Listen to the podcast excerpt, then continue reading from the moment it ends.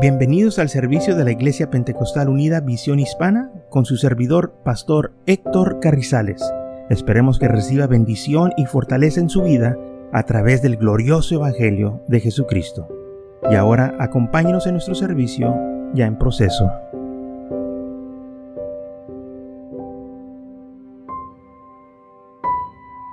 Entonces la tribu de Gad y de Rubén convencieron a Moisés y a los ancianos o los principales de Israel que les dejaran quedarse al otro lado del Jordán, pero ellos se iban a comprometer a ir con el resto de las tribus a tomar la tierra de Canaán. Y esto entonces lo leemos en Números capítulo 32, donde la Biblia dice que vinieron a Moisés y hablaron con Moisés, dijeron, nosotros aquí vamos a edificar eh, nuestros hogares, vamos a edificar nuestras ciudades y, vamos a, a, mantener nuestro ganado aquí porque la tierra es buena para ganado, pero nosotros nos vamos a comprometer a ir con ustedes al otro lado del Jordán. Moisés le dijo entonces, le respondió Moisés, versículo 20,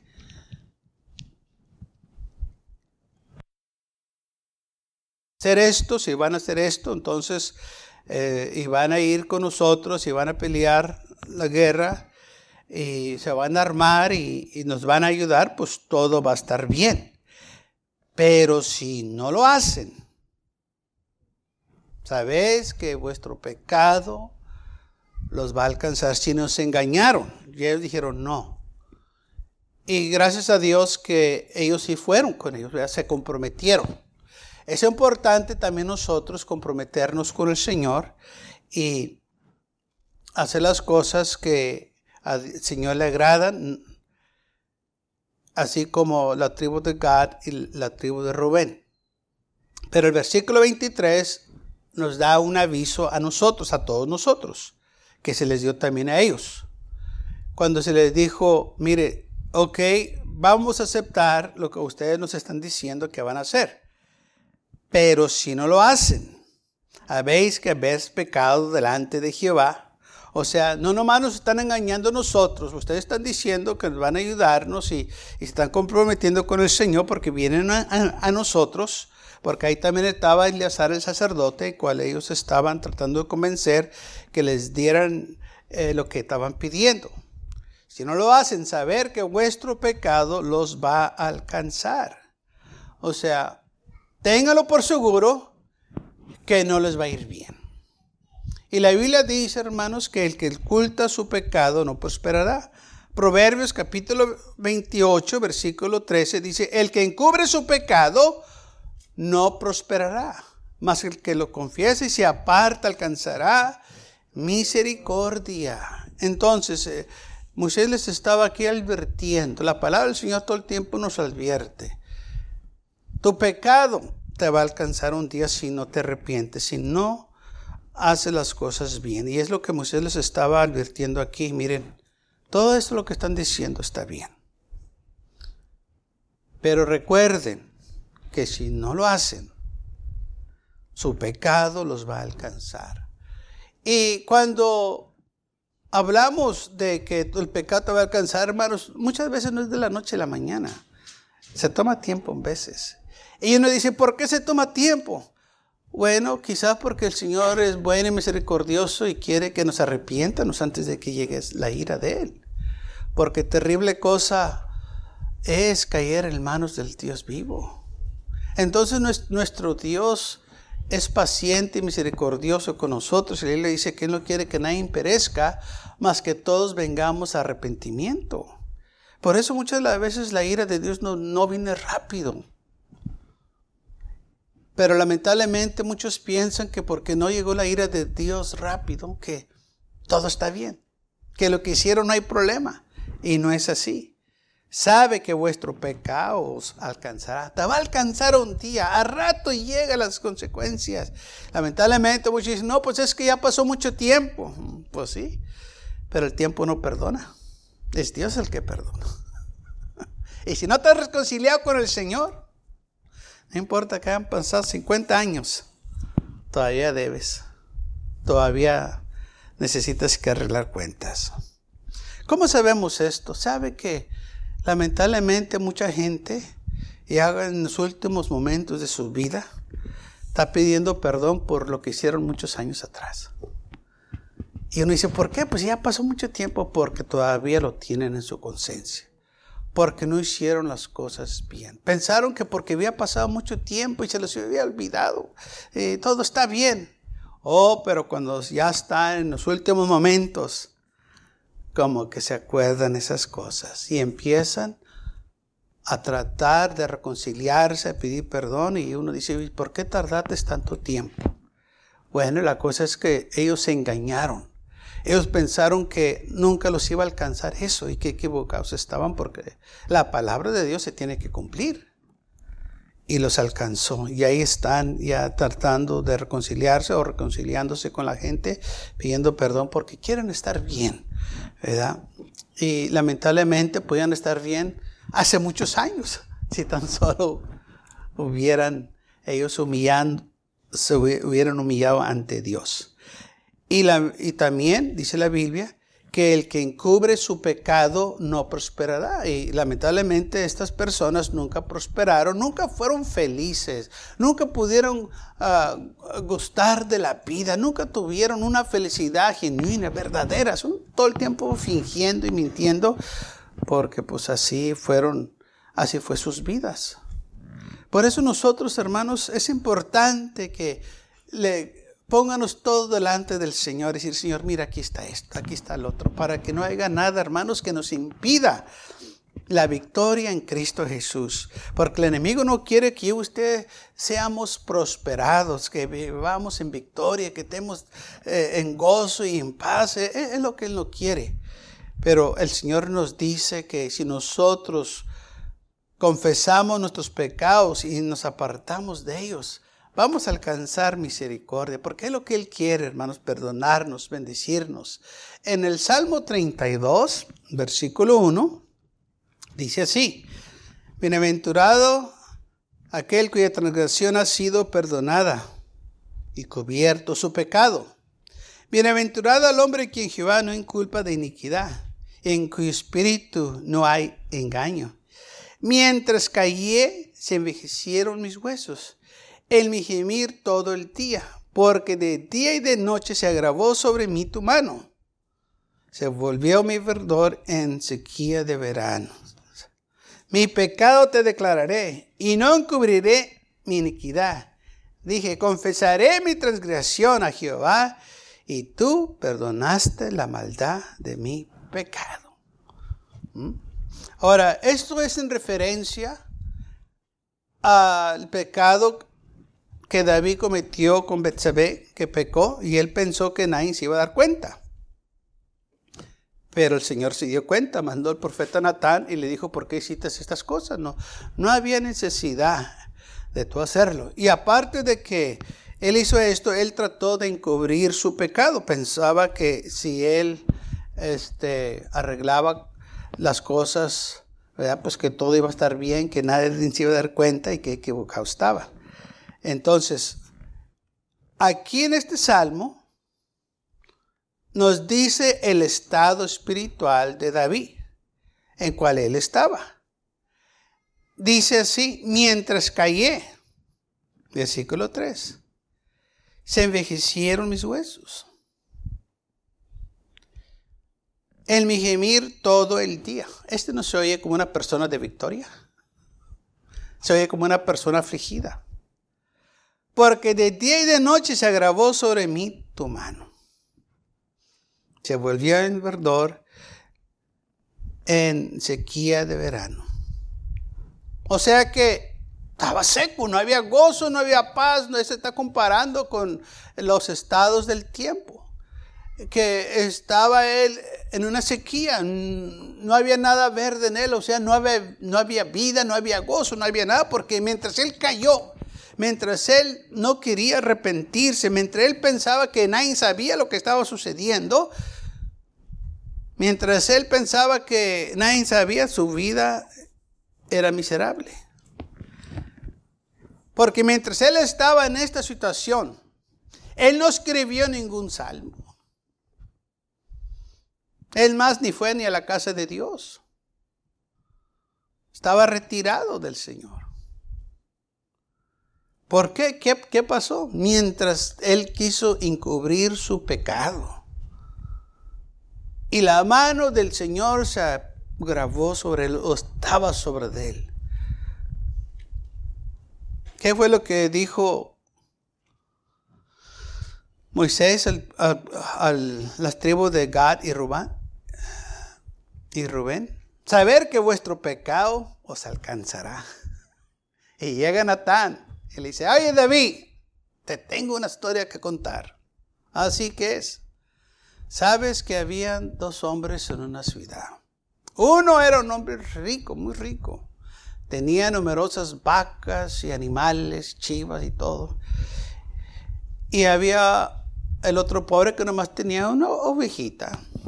Es más, hasta se consideraba parte de la familia porque pues era la única que tenía y dormía en su seno, o sea, la metían a la casa y dormía ahí con ellos. Y vino un caminante al hombre rico. Y el hombre rico no quiso tomar de las ovejas que él tenía. Pero ve y le quitó a la única oveja que tenía el pobre. Y la preparó para el caminante y se la dio para que comiese. Y se enojó David, dijo, el hombre que hizo tal cosa debe de pagar cuatro veces más por lo que hizo. Qué miserable, qué, qué malo, qué ingrato. Esas cosas no se hacen. ¿Verdad que no se hacen? No. ¿Sabes quién es ese hombre, David? ¿Quién es? Dime para irlo a cachetearlo, hacerle algo, para patearlo. No, pues eres tú. ¿Qué? ¿Qué? ¿Qué? ¿Sí? Tú eres ese hombre. Y cuando Natán le dice el mensaje del Señor, David dije, yo he pecado, he hecho lo malo. Pero desde que David hizo su pecado hasta que llegó Natán, transcurrió aproximadamente nueve meses a un año. ¿Mm? O sea que David eh, eh, no llegó luego, luego Natán, se tomó tiempo para llegar. El Señor esperaba que David se arrepintiera y David pues no, estaba terco que nadie sabía nada, que pues todo estaba bien. Y llegó Natán y lo descubrió. Saber que vuestro pecado os alcanzará.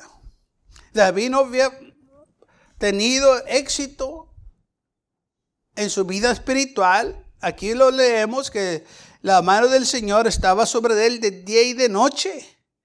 En sus huesos estaba dolor, había angustia, o sea que él se sentía miserable por lo que él hizo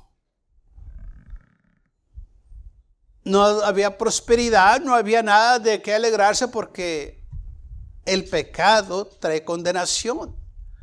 El pecado no te da el gozo que muchas veces la gente piensa. Muchas veces la gente se deja llevar por los deseos de la carne, que, porque se siente eh, agradable cosas así, pero ya después se sienten miserables una vez que hacen eh, este, lo que sintieron, ¿verdad? que era agradable, después se convierte en algo miserable porque así trabaja el pecado. El pecado trae a la gente a captividad, como dice la Biblia, a quien la persona se sujeta, esclavo es a quien se sujetan. Entonces, David dice aquí en el versículo 5 de Salmos 32, mi pecado te declararé y no encubriré mi iniquidad. Dijo David, yo necesito que ir a buscarme un lugar y hablar con el Señor. No puedo estar ocultando yo esto porque me está agravando mucho, me está molestando mucho, me está haciendo la vida miserable. Mire, muchas veces eh, las apariencias, se mira a la persona muy bien, que tiene éxito, que tiene todo a su favor pero su corazón está miserable, sus vidas son miserables. Hace poco estaba leyendo cómo un multimillonario se, se acabó de suicidar. Yo dije, con tanto dinero que tiene, suicidándose. Pues no es lo que quiere la gente, dinero para ser feliz, para, para tener eh, todo lo que su corazón desea. ¿Por qué entonces este hombre se suicidó? Porque el dinero no le pudo dar la paz y la tranquilidad que solo el Señor le puede dar. Le dije, mira, nomás con tanto dinero se quitó la vida porque era miserable. Y no es lo que la gente busca más que todo, dinero, dinero, de eso se trata. Bueno, para el mundo sí. Y cuando lo alcanzan y lo tienen y supuestamente lo están disfrutando, son miserables todavía. ¿Por qué? Porque no tienen la verdad. Tienen una mentira. Pensaron que el dinero les iba a hacer unas personas de prosperidad, de gozo y de paz, pero eso, eso nomás el Señor lo puede dar. Porque muchas veces cuando hablamos nosotros de prosperidad pensamos de lo, material. No, la prosperidad también es espiritual. Es, que tú tengas gozo. ¿De qué sirve teniendo todo el dinero si seas miserable? ¿Mm? Pero si tenemos al Señor, todo va a estar bien. Aleluya. Vamos a ser prosperados en lo que tengamos. Vamos a estar contentos. Por eso Pablo dijo, yo he aprendido a estar contento en cualquier estado que me encuentre. ¿Por qué? Porque yo he aprendido que mi vida está en las manos del Señor y Él va a suplir mis necesidades, Él va a cuidar de mí. No importa dónde, eh, qué es lo que tengo, qué es lo que no tengo. Si mi vida está en Cristo Jesús, todo va a estar bien. Que es lo más importante, porque al final de cuentas, cuando uno muere, no se lleva nada. ¿Mm? Entonces, mientras callaba el salmista, su vida era miserable no podía él realmente disfrutar la vida y llegó el momento en que tuvo que hacer una decisión. En Lucas capítulo 15 hay una historia muy conocida. Se le ha puesto la, la parábola del hijo pródigo. Porque él también tenía una ilusión de que si él tenía dinero, si él tenía su libertad, él iba a ser feliz pero qué equivocado estaba. Dice así en Lucas capítulo 15, versículo 11. También dijo, un hombre tenía dos hijos. El menor dijo a su padre, Padre, dame la parte de los bienes que me corresponde. Y él repartió los bienes. No muchos días después, juntándolo todo, el hijo menor se fue lejos a una provincia apartada. Y ahí desperdició no nomás sus bienes, pero su vida viviendo perdidamente. Y cuando todo lo hubo malgastado, vino una gran hambre en aquella provincia y comenzó a faltarle. Y fue y se arrimó a uno de los ciudadanos de aquella tierra, el cual lo envió a su herencia para que apacentase cerdos. Y deseaba llenar su vientre de albarrojas que comían los cerdos, pero nadie le daba. Y viniendo en sí, dijo, ¿cuántos jornaleros en casa de mi padre tienen abundancia de pan y yo perezco de hambre? Me levantaré, iré a mi padre y le diré, Padre, he pecado contra el cielo y contra ti. Ya no soy digno de ser llamado tu hijo hazme como uno de tus jornaleros. Y levantándose, vino a su padre, y cuando aún estaba lejos, lo vio su padre y fue movido a misericordia, y corrió y se echó sobre su cuello y le besó. Y el hijo le dijo, Padre, he pecado contra el cielo y contra ti, ya no soy digno de ser llamado tu hijo. Y el padre dijo a su siervo, sacar el mejor vestido y vestirle y poner el anillo en su mano y el calzado en sus pies. Y traer el becerro gordo y matarlo y comemos y hagamos fiesta, porque este es mi hijo, muerto era y ha revivido. Se había perdido y, y es hallado y comenzaron a regocijarse. Muy bien. Un hijo dijo, yo no quiero estar aquí en la casa. Que tantas veces los muchachos dicen eso. Me quiero ir. Ok. Bye. ¿Te quieres ir? Allá afuera está duro. En la casa porque pues está todas las comodidades. Piensan que allá también va, va a haber comodidades. Y qué equivocados están. ¿Sabe que este joven pensó que no necesitaba a su familia, a su padre, nada, porque él tenía ahora dinero? Le pidió a su padre su herencia o su parte de la herencia, su padre se la dio. Y fíjese lo que hizo. No hizo una casa enseguida de su padre.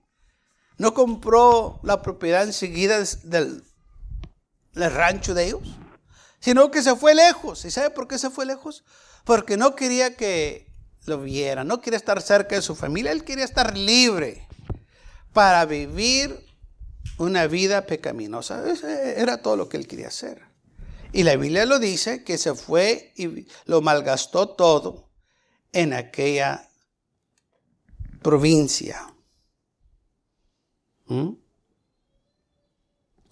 Dice, en aquel lugar desperdició sus bienes viviendo perdidamente. O sea, se dio al pecado porque pues, no había Nadie quien le dijera, no vayas ahí, no te juntes con aquellos, mira, eh, no te conviene. No, no, eh, él era libre. Y pensaba que estando libre iba a ser mejor. Pero lo que él no sabía que ese dinero se le iba a acabar muy pronto, porque lo gastó en fiestas, lo gastó en cosas que no necesitaba pues como dice aquí, desperdició sus bienes, malgastando todo. Y después que se le acabó todo, pues no había trabajo, había hambre, había la economía no estaba bien, ¿sabe? Había una recesión y pues no había trabajo, se estaba batallando. Y se fue a un rancho que le dieran trabajo y le dieron, pues, cuidar los marranos, lo que nosotros llamamos marranos. Y estando ahí en el marranero, o en el cochinero, se dio cuenta qué privilegiado él estaba en casa de papá.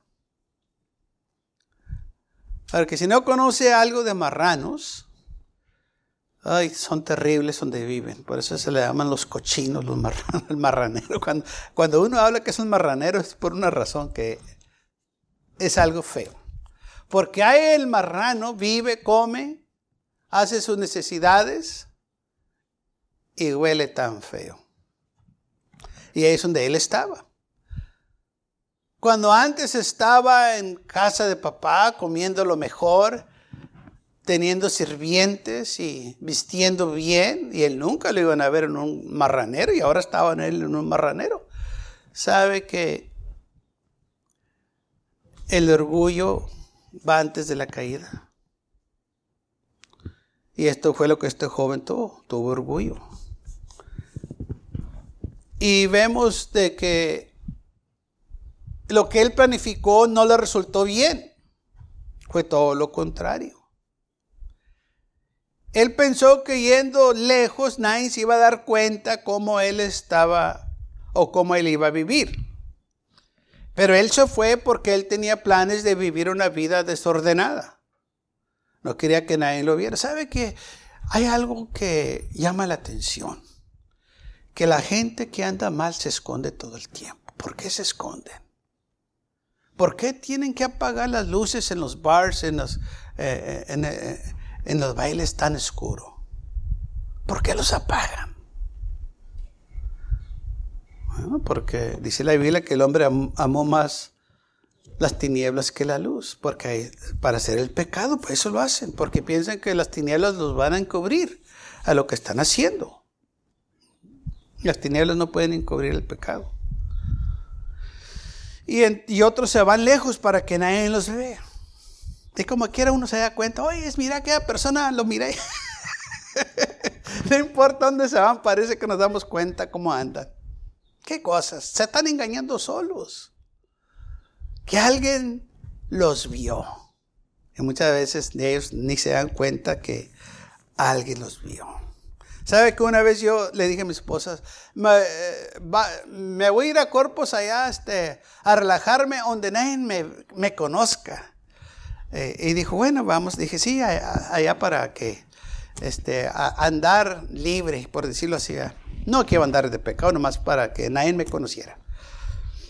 Oígame, pues llegué, a Corpus, me bajé del RV y fui a una tienda y entrando a la tienda sale un, hermano. ¿Qué estás haciendo aquí? Dice, pues él venía de Dallas y yo, yo del Valle nos, eh, nos, topamos ahí en Corpus. Dije, pues me vine de McAllen para que nadie pues, me conociera. Dijo, pues yo me vine de Dallas para que nadie me conociera tampoco. Y los dos nos topamos. de nada nos sirvió. Andábamos en lo mismo. dije, bueno, dije, es que donde quiera que va uno se puede encontrar a alguien que lo conoce. Eh, ahora, no estábamos haciendo nada malo, pero ¿qué si anduviéramos haciendo algo malo? Como aquellos que dicen, acabo, me voy para allá para que nadie me vea, nadie me conozca. Y como quiera parece que alguien los ve o alguien los conoce porque así sucede. Acuérdate como dice la Biblia, tu pecado te alcanzará. Ahora este joven su pecado lo alcanzó, se le acabó el dinero y luego después se dio cuenta que lo que él hizo fue en rebelión y dice que estando ahí vino así, o sea que él empezó a pensarlo y reconoció, oye, pues yo realmente en la casa de papá pues estaba bien. Pues tenía todo. ¿Qué estoy haciendo yo aquí? Esta libertad que yo pensaba que era lo máximo, lo que yo necesitaba, realmente no fue mi solución. Yo la solución todo el tiempo la tenía en la casa de papá. Ahí lo tenía todo miraba lo que estaban comiendo los marranos y, deseaba comer los desperdicios. Dígame, ¿qué, qué bajo llegó este joven. Y todo porque quería estar libre. No quería que nadie le dijera nada. No quería llegar a la hora que papá le decía, tienes que estar aquí para las nueve. No, tan, tan temprano. A las nueve. No le gustaban las reglas de la casa. Oh, pero se acordó de algo que esto no lo pudo pasar. Dijo, qué tan rico estaban allá los tacos, las tortillas, mm, el mole, el guisado. Sabe que muchas de las veces cuando nosotros estamos lejos de ciertas cosas nos acordamos de lo que comíamos en la casa. Oh, me acuerdo cuando mi mamá me hacía esto, me acuerdo cuando el abuelo, me acuerdo cuando la tía. Quizás no nos acordamos muchas cosas, pero nos acordamos de lo que comíamos. Oh, qué tan rico estaba esto y qué tan rico estaba el otro, sí. Esto fue exactamente lo que le pasó a él. Viendo esos animales, oye, yo, yo comía realmente bien. Ahora los siervos comen mejor que yo. Y se comparó a los siervos porque los siervos recibían las obras. ¿Ah? Dijo, oh, hasta los siervos comen mejor que yo. Yo nunca comía las, ah, las obras de los siervos. Ahora me di cuenta que hasta los siervos comen mejor que yo, ahora que estoy aquí en el marranero. Y llegó así, se dio cuenta el error que él cometió, se dejó llevar por las emociones del mundo, por los deseos del mundo, que lo engañó. Pero cuando vino así, cuando reconoció el error que había hecho, o sea, cuando se arrepintió y dijo, yo he pecado. ¿Qué fue lo que dijo? Dijo, me levantaré y iré a mi padre. He pecado.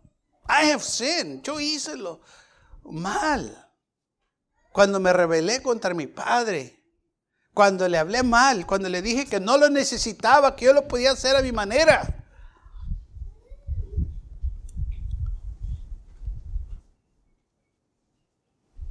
Dijo, he pecado.